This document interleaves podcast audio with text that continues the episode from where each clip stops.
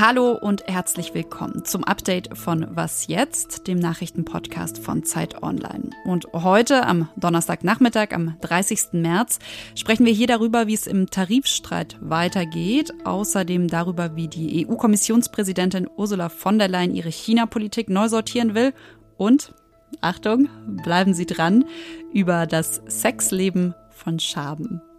Ich bin Konstanze Keins und der Redaktionsschluss wie immer 16 Uhr. Drei Tage Verhandlungen und trotzdem keine Einigung. Ja, das ist das Ergebnis oder Nicht-Ergebnis, nachdem die Arbeitgeber des öffentlichen Dienstes und die Gewerkschaften miteinander verhandelt haben. Die Gewerkschaften sind am Ende der Tarifverhandlungen ausgestiegen. Sie hatten ja 10,5 Prozent mehr Lohn gefordert, mindestens 500 Euro mehr. Die Arbeitgeber aber, die haben nur nur in Anführungszeichen, sprechen wir gleich drüber, ob diese Anführungszeichen gerechtfertigt sind, nur acht Prozent mehr Einkommen und eine Einmalzahlung von 3000 Euro geboten. Ja, wie fair dieses Angebot ist und wie es jetzt weitergeht, das bespreche ich mit meiner Kollegin Carla Neuhaus aus dem Wirtschaftsressort der Zeit. Hallo Carla. Ja, hallo, toll hier zu sein. Das Angebot klingt doch eigentlich erstmal ganz gut, oder? Also es ist ja ein deutliches Entgegenkommen der Kommunen. Äh, warum haben die Gewerkschaften trotzdem abgelehnt? Ja, also erstmal klingt das Angebot tatsächlich gut. Ähm, also 10,5 Prozent gegenüber 8 Prozent. Ähm, denkt man, naja, die beiden liegen ja gar nicht so weit auseinander. Ganz so einfach ist das aber leider nicht. Ähm, wenn man sich das genauer anschaut, stellt man fest, diese 8 Prozent hätten die Arbeitnehmer nämlich nicht sofort bekommen, sondern erstmal nur 4 Prozent und dann im nächsten Jahr, sogar erst im Herbst, nochmal 4 Prozent. Das relativiert das Ganze dann schon ein bisschen. Und dann gab es aber noch einen zweiten Knackpunkt und der war am Ende ähm, wohl entscheidend. Die Gewerkschaften wollten nämlich einen Mindestbetrag durchsetzen. Also nach ihrer Vorstellung sollte jeder Angestellte mindestens 500 Euro mehr im Monat bekommen. Die Idee war dabei, dass das ähm, vor allem den Geringverdienern helfen sollte, die ja besonders von der, unter der hohen Inflation leiden. Sie wären mit so einem Mindestbetrag nämlich am Ende prozentual gesehen sehr viel besser äh, da rausgegangen. Die Arbeitgeber ähm, haben das lange abgelehnt. Am Ende wären sie durchaus in den Verhandlungen bereit gewesen, jedem mindestens 300 Euro mehr zu bezahlen. Allerdings auch das wieder nur gestaffelt. Ähm, das heißt, auf die volle Entlastung wären die Angestellten ähm, erst im Herbst 2024 gekommen. Und das war den Gewerkschaften einfach viel zu lange hin. Mhm. Ein anderes Argument der Gewerkschaften ist ja auch, dass die Kommunen durch die Inflation deutlich mehr Geld eingenommen hätten, und zwar rund 9 Milliarden Euro mehr, äh, und man davon jetzt eben auch was abhaben will. Äh, wie denkst du über dieses Argument? Vor allem auch vor dem Hintergrund, dass wir hier eigentlich über Steuergelder sprechen, oder? Ja, das ist so. Also ähm, zum einen muss man halt ja auch bedenken, dass es den Kommunen sehr unterschiedlich gut gibt. Also es gibt welche, die stehen finanziell wirklich sehr gut da und dann gibt es aber andere, denen fehlt das Geld an allen Ecken. Und ähm, ausgerechnet so eine Stadt vertritt zum Beispiel auch Karin Welge, die Oberbürgermeisterin von Gelsenkirchen, die für die Kommunen die Tarifverhandlungen geführt hat. Ähm, und dazu kommt noch, dass ja auch die Kommunen gerade durchaus unter Druck stehen, weil die müssen viel umsetzen, was sich die Bundesregierung vorgenommen hat.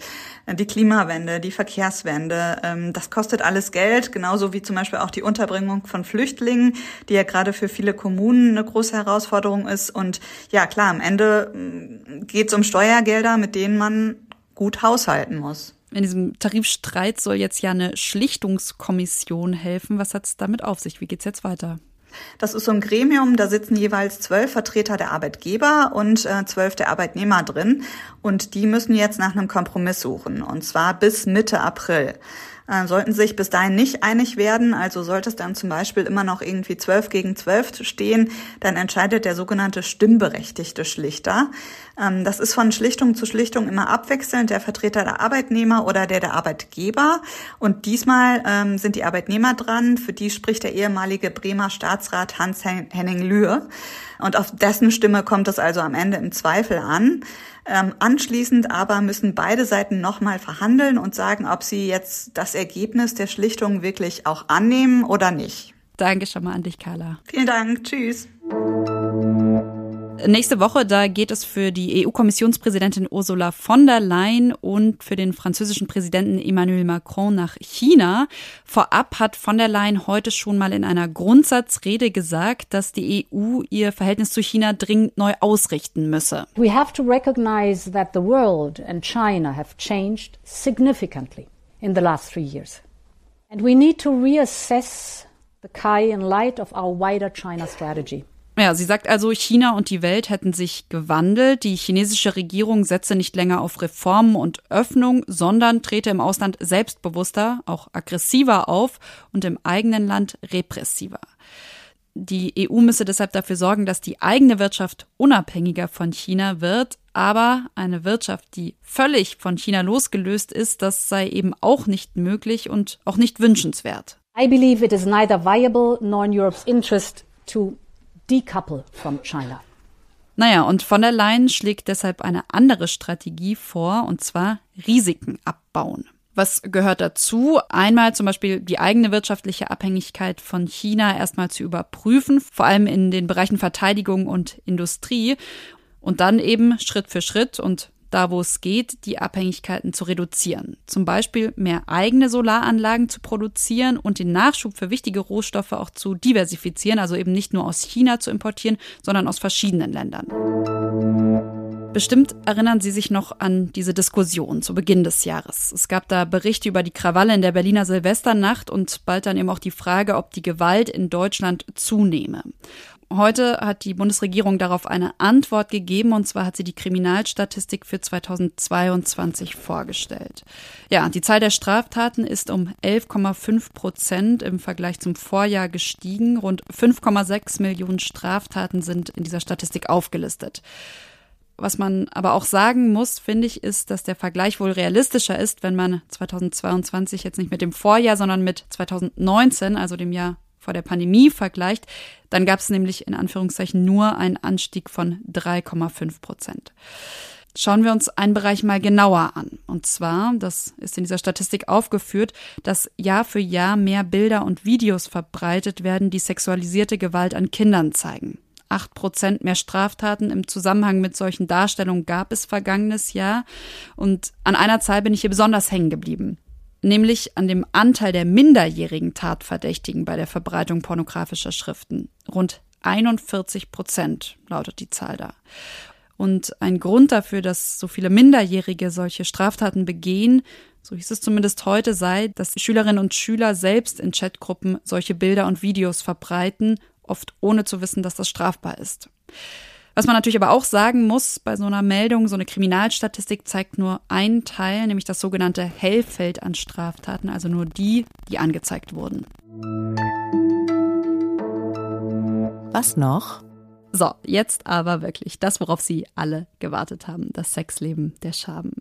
Wenn Lebewesen nicht in der Lage wären, sich an neue Lebensbedingungen anzupassen, dann wäre es längst ziemlich leer auf unserem Planeten. Ein schönes neues Beispiel für diese Evolution haben Forschende jetzt an Küchenschaben entdeckt. Die haben tatsächlich ihr sexuelles Ritual wegen uns Menschen angepasst. Ja, jetzt eine kleine Biostunde hier. Bei den Schaben läuft der Paarungsakt nämlich so, dass das Männchen ein zuckerhaltiges Sekret abgibt, das Weibchen anlockt. Und wenn das Weibchen am Sekret nascht, nutzt das Männchen die Zeit für die Begattung. Allerdings haben auch wir Menschen irgendwann herausgefunden, dass Zucker Schaben anlockt und deshalb nutzen viele Zuckerlösungen als Schabenfalle. Das wiederum haben irgendwann auch die Schabenweibchen verstanden, also gecheckt, Zucker kann eine Gefahr sein.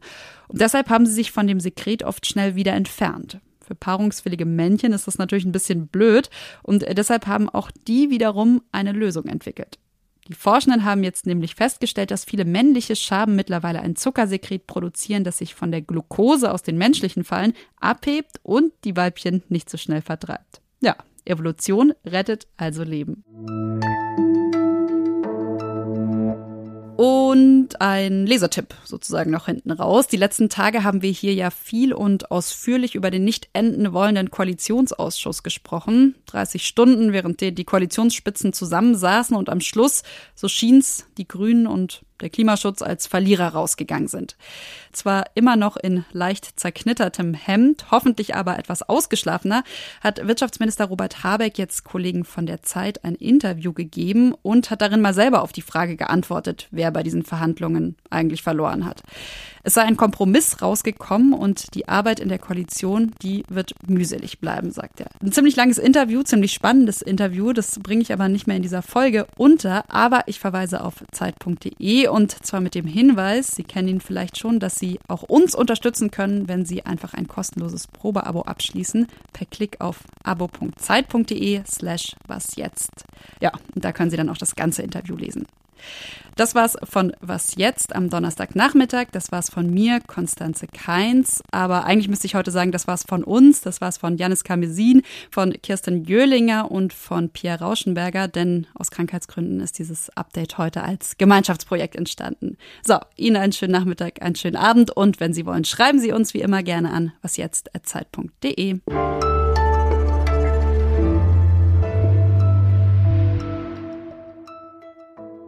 Ja, ich nehme auf.